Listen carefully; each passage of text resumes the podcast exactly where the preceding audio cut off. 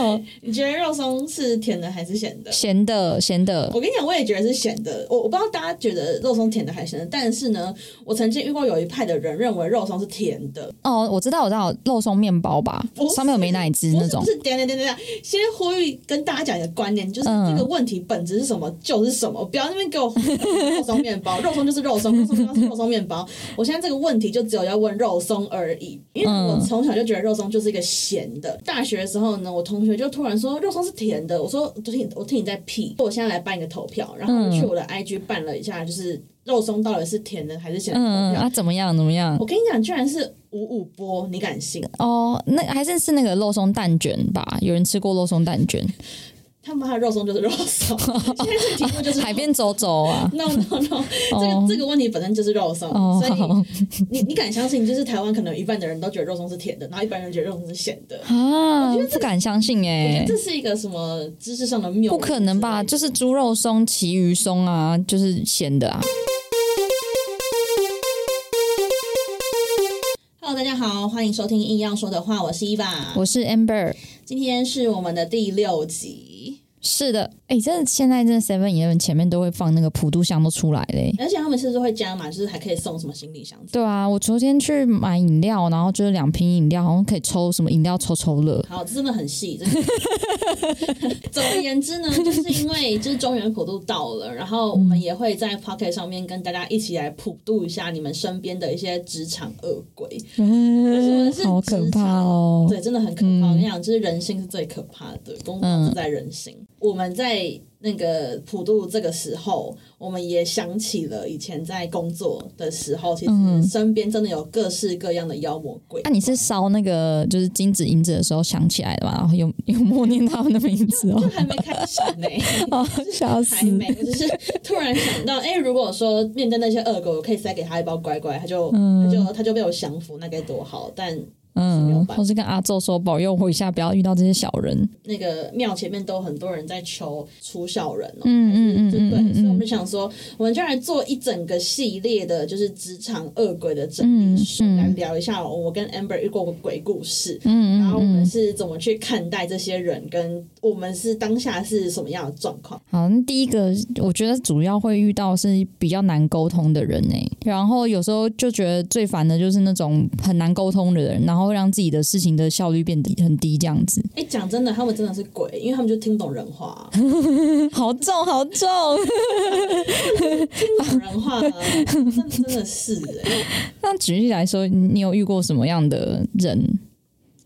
我自己，嗯，因为我我觉得先从就是我们自己出发好了。我认为，呃，现在大部分是你一个人没有办法完成的 case，那你出去接一个案子，然后你要跟可能工程师，或是你要跟 PM，或是你甚至要跟财务或者法务对接，嗯，然后一定是有发生问题，或是你需要别人协助，所以你需要沟通，嗯，然后我自己是一定会很主动沟通的人，嗯。因为我觉得也不是要就是臭臭屁说自己很有责任感，但我觉得但凡你想完成一件事情，你看到问题就想去解决，嗯那你要去解决的话，你就我自己就很习惯主动沟通。你最无法与之合作，或者最无法理解的就是那种。超级超级被动，然后嗯你明明是跟他负责同一个案子，让我想到我之前的一个同事，我们两个是一起 co work 这个案子的。呃，每次呢，这个案子只要那个负责就是我们的厂商，他可能在群组里面艾特他了，但他都死都不回，然后哦，为何？可能就是在被普渡吧，没有啦，没开玩笑，就是 不知道他在干嘛，然后他就是不不去解决这个问题，或者说现在发生了一个显而易见，就是你要及时解决，然后明明他知道我有什么事情在忙，但是他也不会去解决它。嗯嗯那像这样的时候，我就一定会当主动去询问说，哎，现在这个案子进行到什么样？那时候我记得我就是会直接问他说，哎，你有需要什么协助？然后我最傻眼的是那个同事呢，就叫他 A 好了，就那个同事 A，、他会摆出一副，哎，你你有什么想法的话，你就去做啊。或者说，哎，哦，你发现这个问题了，那你希望我怎么做呢？那你不讲，我怎么会知道？你一头热，你一头热。对，就仿佛这个案子就是他置身事外，嗯与他无关。嗯嗯然后嗯或者是说他遇到他听不懂的，或是他不懂为什么我要这样做，他也不来问我，就是这个蛮不积极的。哦，你喜欢积极沟通的人。没有要那么高标准。哦我知道积极沟通不是每个人都是那么会想要马上讲出来，嗯或是马上去处理事情，可能每个人有自己的节奏。可是我觉得那种不懂不问，然后不清楚不问，然后嗯，不想不讲的人，不得不爱好。因为我们你先让我唱，算了，不要这个不要唱，因为我不喜欢潘玮柏，好诶、嗯没唱吧。好，反正就是我觉得这种呃这样子的人是我比较没有办法理解跟接受的，嗯然后我觉得这样子算是难沟通。理解理解。诶，那但我的习惯，因为我我其实都蛮独立作业的啦，我是蛮重视效率的。除非今天这个件事情我自己判断说一定要取得别人的协助才可以完成的话，那我就一定会去找别人协助。然后为了让这件事情被快速的完成，一定都要先沟通，请人家帮忙之前一定要先沟通，这是我们大家觉得都有的共识吧？应该吧？嗯，不然要怎么请别人帮忙？因为有些人会觉得是哦，这个是你的工作内容啊，所以不会想要先跟你讲一下那前面是怎样，然后就直接有点像指派工作，指派工作给你的感觉。哦，这个好像蛮常发生在就是跨部门，我觉得很容易好发在就是跨部门的沟通，是因为假设啦，是一个很扁平，因为我们都是待比较多是新创公司，嗯假设很扁平的组织好了，那可能这个部门是没有没有投主管的，不会是主管对主管，而是你直接去找这个 task 的的的负责人。嗯那嗯这个负责人他很有可能就是一直以来都只知道他们这个部门，比方说是工程部门，他们要干嘛，他只知道还要修合约，他不会知道你现在急的是什么。哦，对啊，因为而且因为每个部门要做的事情其实完全不一样，有些人会觉得哦，我们都是要我们在同一艘船上，那目标应该都是一致，其实不太一样。可是我自己有点觉得烦躁的地方是那个，简单来说是情绪耗竭啊，不聚焦问题，然后一直噼里啪啦讲一大堆不知道在讲啥小的东西，这样就是讲话很绕的人，有一点哎、诶可是我自己有时候觉得这是我听听事情的习惯吧。那你有沟通过吗？有啊有啊，就是你说你说跟跟跟谁跟鬼沟通？就 是你有跟你有跟这种讲话很绕的人沟通过，说我希望你讲重点就好了。哦，我我哎、我跟你说，我偏孬哎、我就是那种有点就是凡事 凡事求个圆的人，对我就是我不会这样子攻击别人，但我会说，哎、那我会反问他问题，就是让他的让他的叙述提早被截断。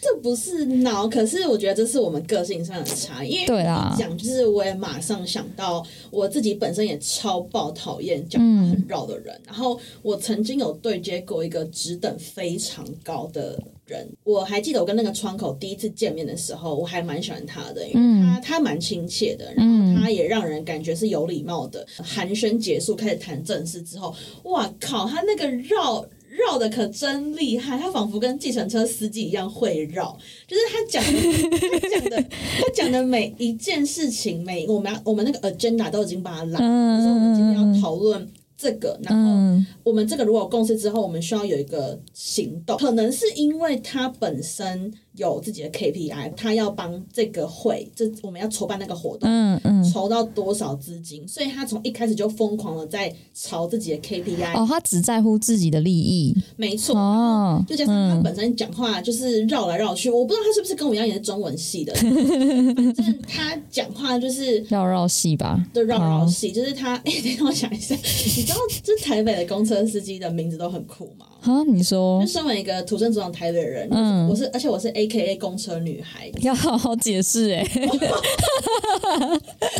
是很爱搭公车的人，就是在天母那边，然后就有一台车，嗯。他的司机叫饶美国、欸。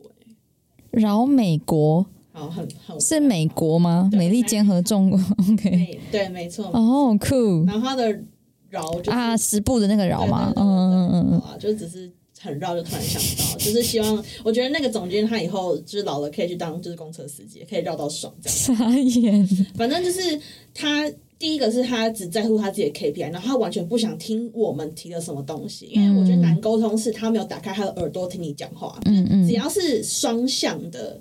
你就一定要打开耳朵听别人讲话，嗯才会有沟通的效果跟化学反应产生。嗯但是他嗯显然是完全没有。嗯然后外加是他，比方说他想跟你讲一个概念，他不会直接跟你讲他要什么，他会讲为什么他这么想。你知道这样想结果怎么样吗？你知道我们以前曾经怎么样过吗？所以我想要这样。他讲东西的啊。顺序是不先把重点讲出来，他要把他祖宗十八代全部列出哎、来。那他也蛮爱表现的哎。对，你给他的舞台，然后他就直接在那边给我大跳舞，这样没错，啊，糟糕透了。对，好。哎、像这样子那整个会议都会很累欸，或是那个笔会一直转吧？你会一直转笔吧？哎、我我我我那一场会议结束之后，我嗯就是罕见的跟回复到以前上学时代会想趴下去睡觉 的那种心情。你说下课钟一响到就直接趴，马上趴的那一种，这真的是精疲力尽。嗯就是这种情绪耗竭的人，会让别人也情绪耗竭。嗯嗯嗯嗯，只在乎自己的利益，然后只在乎自己的表现的人，公司内超多的哎。哦，对了，而且其实公司内的你更容易感受到他多在乎自己的利益的。因为大家都只看自己的 KPI 啊，嗯或是自己现在手上有什么事情，然后想要请别人帮忙，就直接就丢给别人这样子。嗯，哈哈，有这种人吗？有啦，诶、其实蛮有的，因为大家通常会在公司里面起冲突，就是因为大家认为大家的认知是一致的，但其实没有，就每个部门每个人自己有自己的利益跟自己的认知。然后举例来说，可能像。我觉得业务，因为会通常会觉得这个跟业绩有关，那就很重要，然后就直接抛给工程师说、啊、你就做这样子，然后什么都不讲。业务会认为这跟钱有关，跟公司的 revenue 有关，那就是做就对了。这个就是需要沟通的地方。哦，嗯，哎、可是我我突然想到，这跟那个每个部门在公司里面的那个嗯食物链有没有相关啊？因为呃，业务都会很怕被工程师 challenge，或者是他们会很怕去跟工程师提。哦哦嗯嗯哦，我我懂我懂你说那意思，因为有些公司是业务呃，又像业务导向，有些是公司是产品导向，这样吗？对，嗯对。然后因为我之前待的，我觉得比较类似产品导向，嗯嗯可能公司会就是工程师会认为说，呃，因为我们的产品就是已经很屌了，所以嗯，你身为业务，你就是好好把我们东西卖出去就好了。哦，好帅哦，你有什么嗯好回来再跟我们？就是那你好，你现在跟我提，你就要比我强，你就要比我懂这些东西，不然就不要提。哇塞可是！我觉得这也是难沟通的一种。对啦对啦，这就是不开放给人家讨论机会啊。嗯嗯嗯嗯嗯，那除此之外啊，我想到了还有一个 有一个才叫是公司的守门员，就是法务。我觉得法务真的很长，可是可是我我必须说，就是虽然我们现在举的例子就是包含那个讲话很绕的厂商，然后可能公司部门不一样，然后 KPI 不一样，所以很难沟通。然后，但我真的觉得，因为我本人是最讨厌跟法务对接，为除？了法务本人或许都很鸡掰以外，就是嗯，对法务这件事情本身就是一个资讯很不对等的东西。怎么说？因为我不是懂法律的人嘛，可是一定是因为客户有这个需求要我去改这个条文，那嗯我也不可能先自己过滤一遍再给法务，因为我也看不懂。嗯，然后法务他也很难一字一句的告诉你说这件事情不行，那那样那样不行。然后我在中间就会被夹成是一个很难做事的人。这很常见诶、对夹心饼干。对法条，然后对合约这件事情本身就已经很讨人厌了。嗯所以就会嗯，让，如果这个法务稍微有一点点讨人厌，这整件事情整个部门我觉得很堵了。哎、可是，在公司内部资讯不对等这件事情是很常见的，所以才要沟通啊，就才要让对方更理解自己做自己提这个要求的背景是什么，合不合理。然后，但是大家，哎、我突然想到还有另外一个非常难沟通的同事，就是他不管你怎么样，我就先说 no，有那个防卫心态很重的。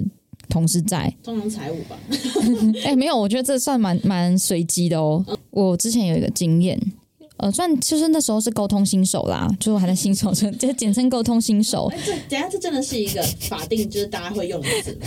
你讲到这，我要再稍微就是讲一下，我我是一个蛮受不了简写的人，啊？就是缩写。为什么北车不行吗因为？北车这个还好，可能让我曾经听过我们两个的一个共同朋友跟我说，你去 Google 搜一下姑搜，Google 搜寻，啊！我就觉得好烦，很资讯恐慌的感觉。我会觉得现在到底多了什么东西，我是听不懂的。好，反正你是一个沟通新手，然后呢，沟通系统它根本不是简写，它是动词加名词哎。是一个职 对，就是看我那时候是沟通新手，是因为我就直接把我的问题，我也没有想过我问题呃方向是什么，然后我我要找谁，我就直接先把这个问题就直接丢给我觉得跟这个问题最相关的部门。嗯嗯因为我就没有，我就搞不清楚状况没。然后像假设我这个设备有问题，然后我就直接丢给工程师说：“哎，我这个怎样怎样。”然后工程师就通常他们就会就你的需求，然后回答你的，就只也也不也不多，就是你回答 A，他就给你 A，也不会给你 A 加或者 A A A 这样子。嗯嗯，然后他们就说：“哦，这个设备的档案有问题。”哦，但是我我当时因为我没了解到我自己的需求，我其实是期待他帮我修好这个档案。那我根本搞错方向，就是我其实是因为档案来源是外面的客户，我应该要哦从这边知道答案之后，我就去找外面的客户说，哎，你的档案要给我个什么样什么样的档哦。然后我那时候当下就直接跟那个工程师吵起来。应该说正常人都会觉得。问题抛过来，我就是要解决，所以这个状况，呃，很像是说这个客户发生的问题，故障设备故障，然后他告诉你说，哎，我设备故障了，然后我们正常人下意识都会觉得设备故障，那。我们来看是出了什么问题，然后我会想要帮你解决吧。呃，你把这东西丢到你觉得你的解决途径了，就是给相对的可以解决问题的人。结果那个人他只是针对你抛出来的一个小问题，比方说，嗯，哎，我问你哦，这个东西是不是坏掉了？然后那工程师只跟你说对，坏掉了，是这样这样的感觉吗？对啊，然后。然后我自己那时候当下会觉得说，哎，那你干嘛不修这样子？因为你知道文字很容易让人家生气，所以你们是文字吵架。对，就是用 Slack。对对对对对。很具体，OK。对，用 Slack 就是有用 emoji 吗？你说拜托那个吗？那个是符号。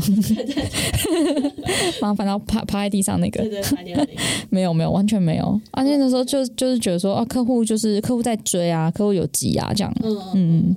然后对方给你的回复就是让你觉得他其实没有很想帮你，没有就觉得说，哎，太这什么这什么意思这样？然后就他丢回来之后，然后我再丢给他，呃，就越你知道雪球越滚越大。就我丢出了第二个说，哎，那你怎么不怎样怎样？时候，然后他就说，嗯，你应该去找客户。然后当下你那个火又更烧更严重了，这样子。但是他说的没错，哎，因为其实这个档是档案本身有问题，我们可能只吃某个档案，他要去找别的档案。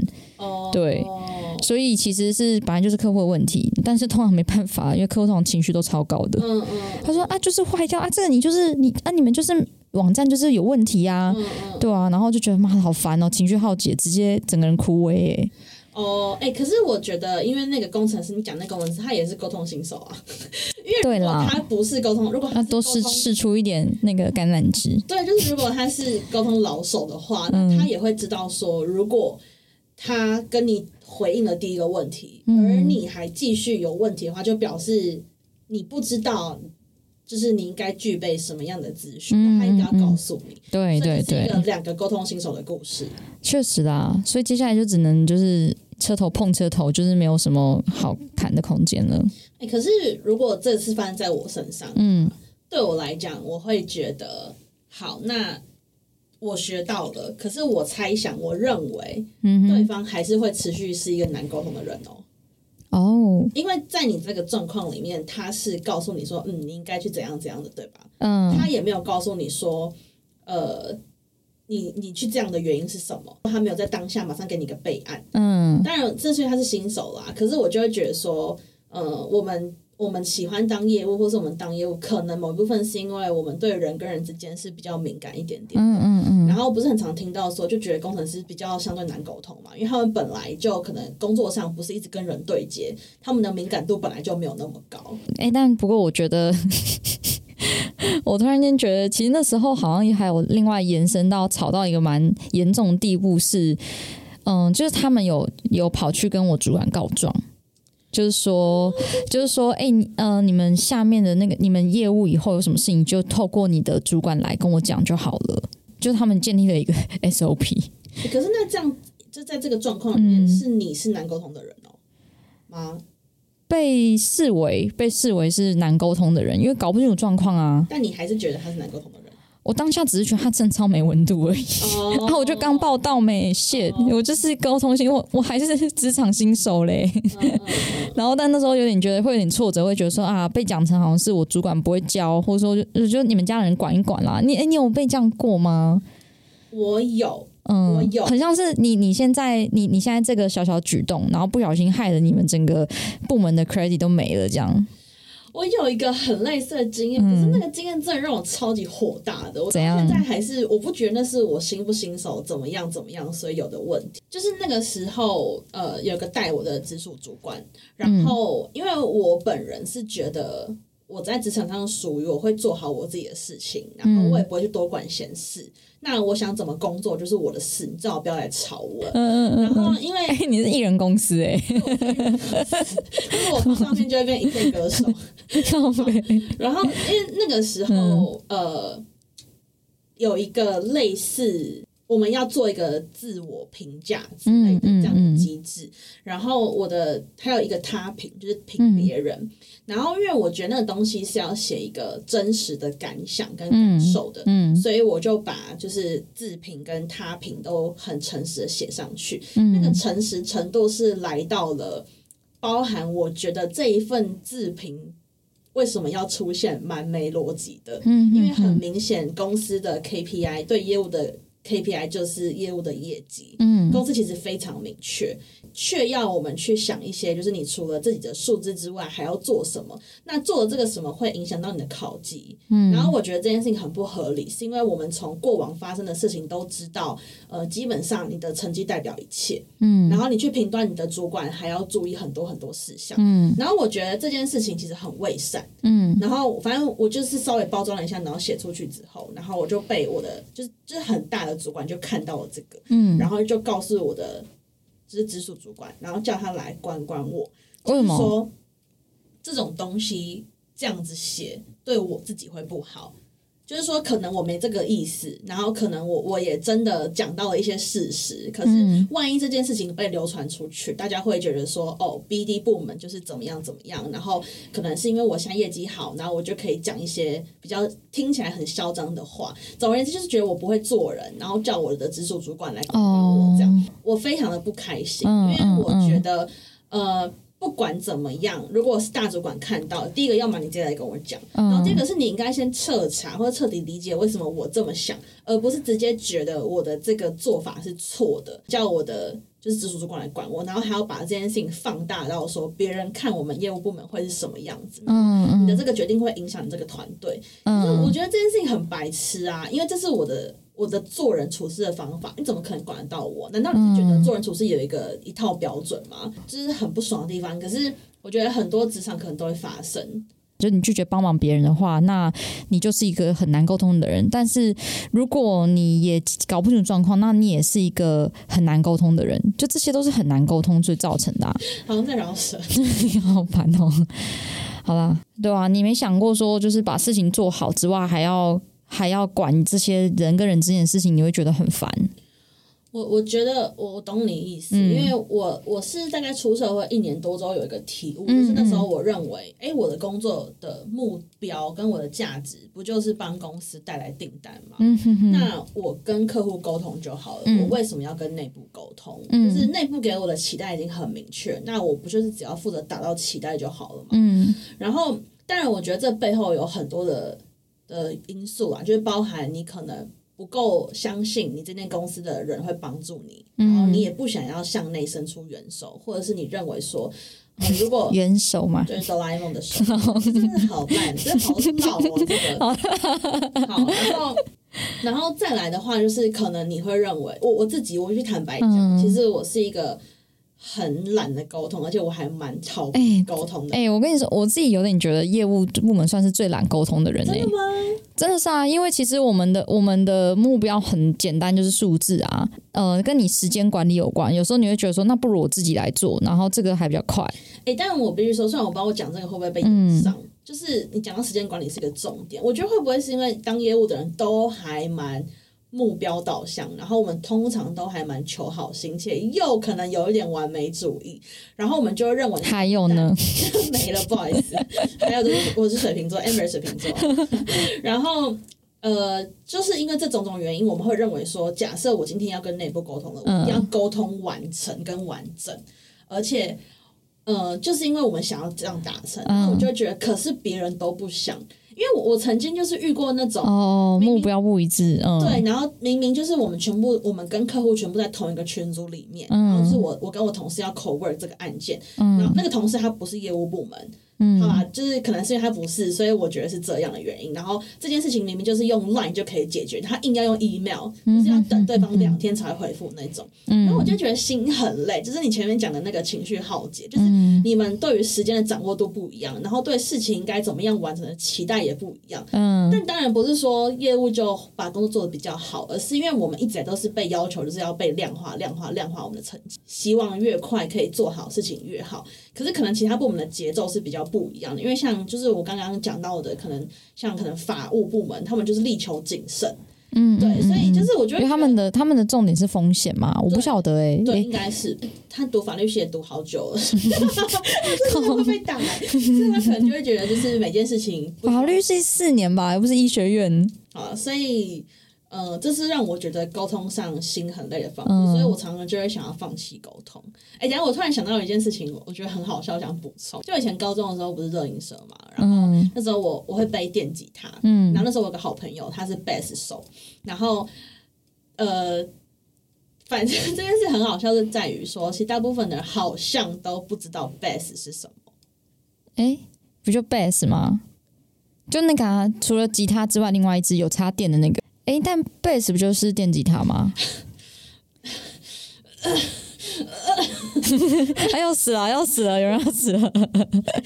真的完全符合我的大众的想象哎，哎、我真是普妹哎、所以你觉得电吉他就是 bass，然后 bass 就是电吉他，是不是？那请问为什么他们要不一样的名字呢？不是一个是国外名字，一个是那个中文翻译。Lara Lara 跟梁心怡这样子是吗？对，就像 Nick the Real 跟周汤好，好了好了，赶快跟我讲这哪里不一样啊？所以有三只哦，其实不是什么三只啊，就是你跟我其实会有吉他，然后电吉他跟贝斯，其实在整个台上会有三支那个可以弹的东西。嗯根据那个那个乐团它的需求会有不一样的配置，不一定是两支吉他，但基本上呃会有一支一把电吉他，嗯然后会有一把 bass，然后通常电吉他是那个主的旋律，那如果它旋律很复杂，它可能会有两支吉他，bass 就是负责低音或是比较偏这个底那个。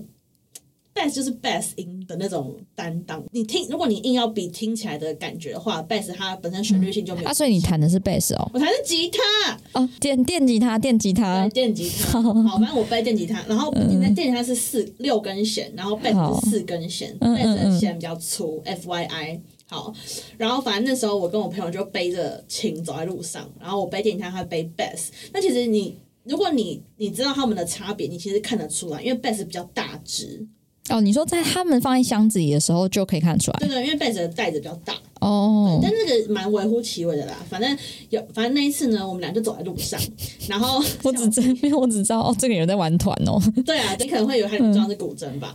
好反正我们俩就走在路上，然后就遇到一个就是年纪有点大的阿伯，嗯，他在等红绿灯的时候，他就问我们说：“哎、那你们背的这个是什么？”嗯，我就说：“哦，这个是吉他。”嗯，然后我旁边就是我还准备好要要要看笑话，就是当我朋友讲出 bass 之后，那个阿伯会说：“他什么是 bass？” 然后准备笑他，结果那个朋友直接说：“吉他。” 他懒得解释了他。完全放弃沟通，他觉得哦，反嗯正我每次嗯讲，大家都不知道到底什么是 bass，所以他就直接讲吉他。嗯嗯嗯，我我我必须说，虽然这件事情是我在高中的时候发生的，可是我现在的心境已经跟我那个 best 朋友完全一模一样。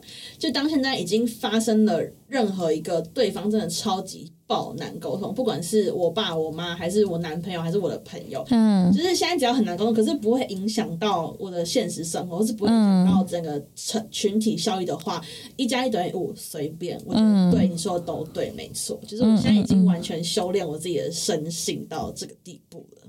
哎、你这样子是你讲的他也不会懂。我觉得不是，我觉得我觉得你这样讲有点消极。哦可是我我我觉得今天要讲到一个很大的重点，就是我们如果要就是硬要说我们要怎么面对这种恶鬼的话，嗯，我觉得我自己有个蛮大的心境转变，就是我变得蛮有同理心的。哦，就是因为以前对那种很难沟通的同事会很想会很生气，嗯嗯，然后会觉得说你怎么那么不负责任，或是你你不你对你的工作不上不上心不专心，反正就是我我觉得我变得蛮有同理心的。然后哎、你的同理心是什么时候长出来的？就是在我知道那个元素表有哪些的时候，抱歉，这可能根本没有人知道我在放梗，大家都知道，因为大家打同理心都会出现同理心真。的吗？对，是 Apple 的阴谋，让大家金尼蜡甲如色法。媲美盖茨杯的。对，好，好，同理心什么时候讲出来的哦？就是我觉得我已经被这个世界搞疯的时候，因为当嗯你知道吗？当你被人被逼急了的时候，就会去寻找要如何让自己可以在这个世界上活下来的方法。然后那时候就想了很多，就是感性理感感性面跟理性面。那时候是觉得说，每一个人跟每一件事情，它本身的存在，嗯，其实都是没有意义的，是你怎么对它反应，才产生出了这件事情或这个人的意义。只用 email 回复，然后不用 line 回复的那个人。他可能也只是出自于某种我无法永远都没有办法理解的原因。他很尊敬你吧，尊重你，所以用 email 是吧？对，赖太随便了，有可能有是一个正向思，只要附上签名档，没错，没错，没错，也有可能是这样的。我觉得讲的非常好，你也快有同理心了。然后，嗯，就是就觉得说。是因为我认为他不专心，我我我认为他不积极，嗯，然后去更加加深了我觉得不公平，嗯的这个意念，对，所以那时候就是不是太太少聊天啦，大家。部门之间好像也有可能。对啊，其实我觉得大家应该要多交流一下，你要多知道对方到底平常工作在忙什么，然后平常工作的重心是什么，沟通就会困，就会更 更困难，沟通就会顺畅许多。哎，我觉得，我觉得你讲，哦，我刚我刚走音，我觉得，好，我觉得，我觉得你讲到一个那个同理心的重点，就是因为同理心它。呃，我们现在如果要讲的稍微稍微学术一点的话，同理心它最一开始是同理跟共感产生的，就是它叫做 empathy，就这个字。那基本上，呃，你要可以去同理别人，必须要先放下你自己的主观意识。嗯嗯嗯。然后你刚刚讲的就是要多多去跟别人聊天。我觉得大部分人做不到这一点，是因为他已经被这个人惹毛了。他觉得我为什么要当那个先跟你聊天的人，或者是我为什么要听你讲你的事情？我已经觉得你很糟了，我还跟你聊干嘛？就大部分的人会先有这个主观的意识，就像我那个时候觉得，干你你你他妈的这件事情明明就可以马上回来。啊我突然想到有一种是。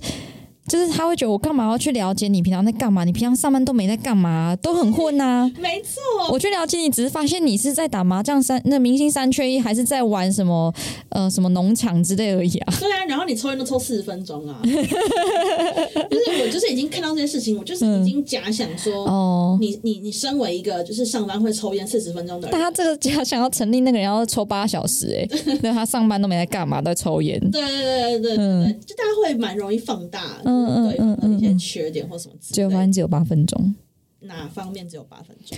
抽烟的时间，OK OK，嗯，还好只是抽烟的时间，对，那时候就很好笑哦，八分钟不及格吧？啊，哎，八分钟很可以的吧？不含不含那个，我说单一个单一个区区段八分钟，哎。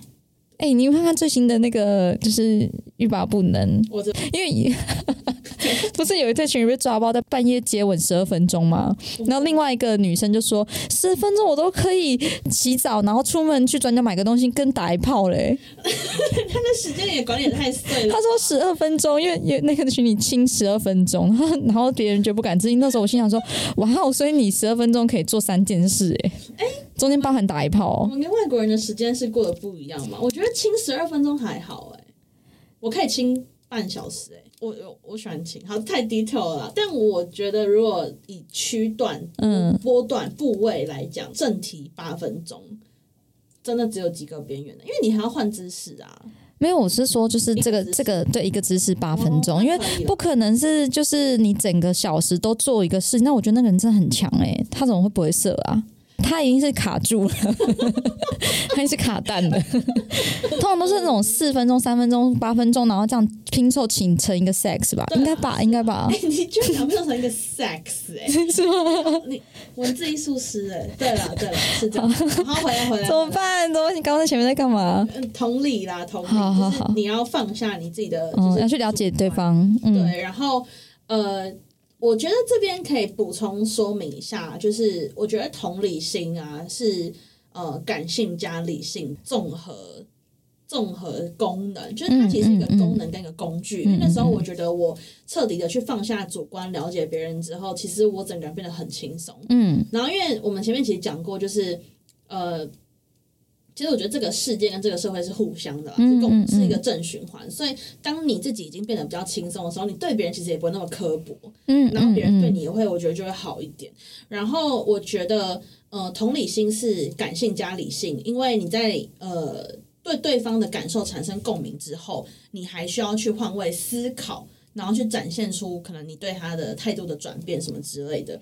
可是跟他相对的一个是要同情心。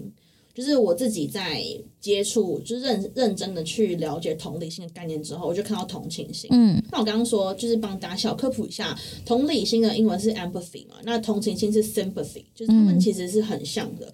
但同情心我觉得有个很大很大的重点，同情心它本质上是完全感性，而且是本位思考，它只是你对别人的感受产生一个共鸣。跟情绪上的回应是你跟你自己的一个游戏，但是同理心是你对别人了解之后，展现出别人会可以接受的关怀。你没有下指导棋哦，你只是让他表示说：“哦，我懂了，我理解你。”嗯嗯。所以我觉我觉得，如果用一呃一个实实际的，就是案例来解释的话，同理心是为对方的遭遇感同身受。嗯。就是哦，我理解了，原来你是因为很重视我，所以你才用 email，你要夹带签名档，所以你才不马上用赖回复。哦，我理解了，我感同身受，原来你是因为尊重我。嗯，但是如果是同情心的话，是为对方的遭遇感到遗憾。嗯，也就是我可能会觉得说，哦，原来你只能用 email 回复，你不用赖回复，是因为你的脑子真的容量太小了，你可能会需要花一天的时间，你才可以写出那一封信件，你没有办法及时的对于客户的反应做出一个。回复这样，那只是一个单纯的感到遗憾。I'm so sorry for 后面那个感觉也太糟糕了吧？对啊，但可能我举例错误，但不会不会，我只是突然间觉得有吧，因为他可能气氛难耐的时候就会变，有人真的会气到不行的时候就会自己下这个解释。对对对，就是我我觉得我自己是觉得同情心隐隐的会带出一点点优越感的感觉啊。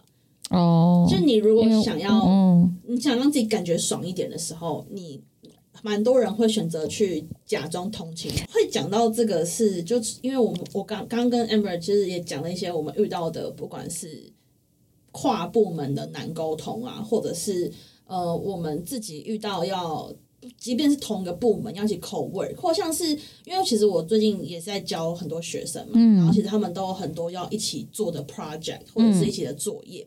然后尤其我最近是上那种 martech 的，他们很常是要一起经营一个粉砖，或者他们要去分工。然后其实也会有同学私底下说：“哎，老师，就是我们这一组有一个人，他基本上每周都翘课，然后都没有来，都没有做这些事情。然后每次要跟他讲正事，他就嘻嘻哈哈，他觉得这种人真的很难沟通，他不知道拿这种人怎么办。嗯那其实我觉得也是，如果他们愿意先同理，虽然我觉得那个人这样做真的蛮糟糕的，嗯可是讲真的，如果是我的话，我真的会很好奇说。不来上课到底是因为什么？嗯是因为你你不会骑车吗？因为我不会骑车，然后可能就会觉得去上课真的好难哦之类的。因为那个学校在很高的地方，对，所以如果说你愿意先同理，然后你真的发现他真的有困难，然后你帮助他，这样也可以帮你们去解决你们共同的问题。嗯嗯，所以我觉得同理心是一个工具，嗯，它可以让你的事情变得更顺利。还有把就是可能把期待先说清楚一点。嗯，就例如说，今天这是小组作业，大家必须要在什么时间点前，就是要做什么事情，要讲的非常的清楚。嗯嗯嗯嗯嗯。然后我觉得是不是有时候也要勇于当一个公私分明的人？我觉得这个要诶，对啊，因为大家有时候会觉得很痛苦，是因为。呃，你可能把很多事情都讲的不清不楚，嗯，然后所以真的会有嘻，因为很多人嘻嘻哈哈的，对啊，对啊，就是皮皮耶，有点相怨呐。重要事情讲的清楚一点，那嗯，做事方式的话，就个人的风格，就不要管人家这样子。对啊，因为你把那个规则定出来之后，我觉得大家用什么方式去做，你都不要给滤镜。嗯，就是你你也不要预设，对，然后你也不要我，因为我们下一集其实是要讲那个主管的部分，然后我我发现很多主管他可能定了规则，可是他控制欲超强，他会觉得说我定了这个规则，然后你现在的表现不像是。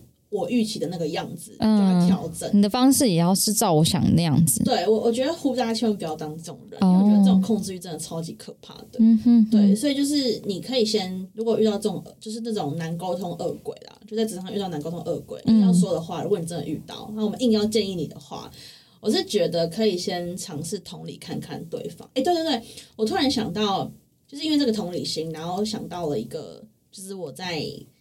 呃，吸收相关知识的时候看到那个实验，呃，那个实验是要测试每一组人的痛苦指数，然后他把三就是呃三组人马分别放进一样冰冷的房间里面，然后第一组人呢，就是他们让他们的手泡进温水里面，然后拿起来的时候测他们痛苦指数。然后第二组人呢，是把他们的手放到很冰很冰的水里面测他们痛苦指数。嗯，那你觉得这两种人谁的痛苦指数比较高？他们都在一个很冷的房间里哦。嗯嗯，第二种吧。一定的嘛，因为他的手就放到冰水里面。嗯嗯嗯，好，那第三组人呢？他们是把手放到冰水里面，可是他们隔了十分钟之后才去测他们痛苦指数。嗯那你觉得他们痛苦指数是在哪里？哎、我觉得我觉得可能很低了耶，因为他们应该习惯了吧。就是 假设可能就是有一个人已经就是腿断了，在那边很久，然后你跟他说：“哎、你还好吗？”说没关系，我习惯了。我我我是吗你真的很聪明，因为你答对了，可是我觉得你的举例怪怪的，就觉得你的举例 你会痛吗？他说没差啦，我已经我血都差不多流干了。因为你讲的也是对，因为的确答案就是第三组人的痛苦指数其实跟第一组那个温水是一样的，所以它是相对很不痛苦的。然后哦，这个这个实验它要讲的其实是人会有同理落差，就是当你已经脱离了那个最痛苦的状态，嗯嗯因为你最痛苦的是你刚下去泡水的时候嘛，嗯嗯。那不是已经过十分钟了嘛，所以它已经回复了。那当你已经脱离了那个很痛苦或是最强烈的状态的时候，你就会大幅的低估你自己所经历的遭遇。嗯然后嗯因为你大幅低估嘛，就是你你的手已经不不会那么痛了，你就会觉得说泡进冰水里也不会怎么样。嗯嗯嗯，所以这可以解释，就比方说为什么呃很多像我小时候去打针，他妈的我真的很怕打针，可是所有大人或是医生都会跟我说打针不会痛。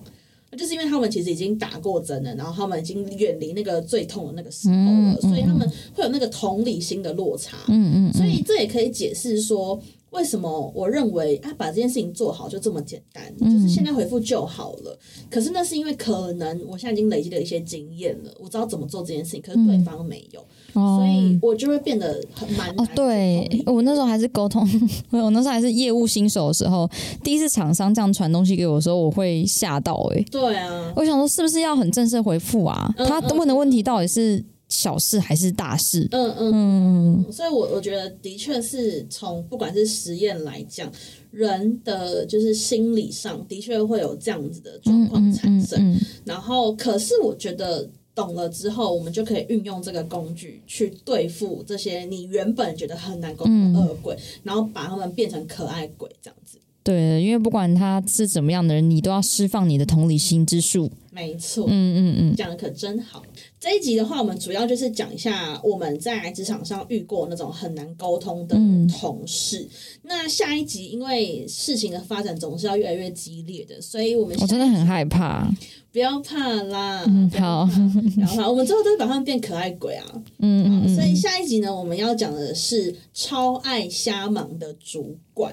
哇哦就是奉劝大家，如果你心有戚戚焉的话，就是要期待我们下一集跟大家分享的内容。但是呃，这边因为毕竟我跟 Amber 都是 s w a P，所以我们要先讲一下，就是我我们搜集的内容都是来自四面八方的，嗯嗯对，就是跟我们自己的不管是以前职场或现在职场，呃，没有太大太大的关系，因为我们希望可以就是平衡报道一下。那如果说这几集你们听下来，就是有一些职场的东西想投稿的话，你们也可以直接到我们的信箱，因为我们之后有可能再出就是职场的延伸系列。嗯好，那这里都先到这边了，我们下周见喽，拜拜。拜拜。